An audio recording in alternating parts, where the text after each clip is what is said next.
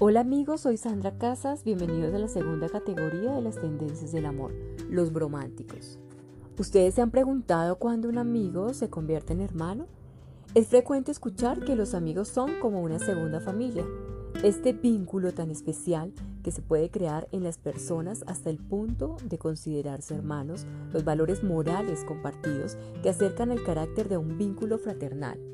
A medida que la vida avanza, se crea una cierta intimidad con nuestros amigos.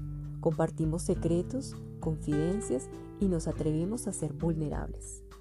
El tiempo pasa y se acumulan los momentos memorables, recuerdos en común que permanecen grabados en nuestra cabeza, despertando sentimientos asociados. Con un amigo o amiga donde exista mucha proximidad, a la fuerza existirán momentos de tensión. Alguno podrá sentirse decepcionado o herido pero precisamente si la amistad es tan fuerte, encontrarán un rasgo de carácter esencial, la humildad.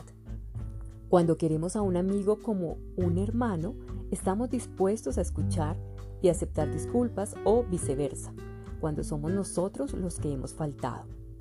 Tomar conciencia de la importancia de esta amistad a pesar de la ausencia de un lazo de sangre, despierta un sentimiento llamado amor.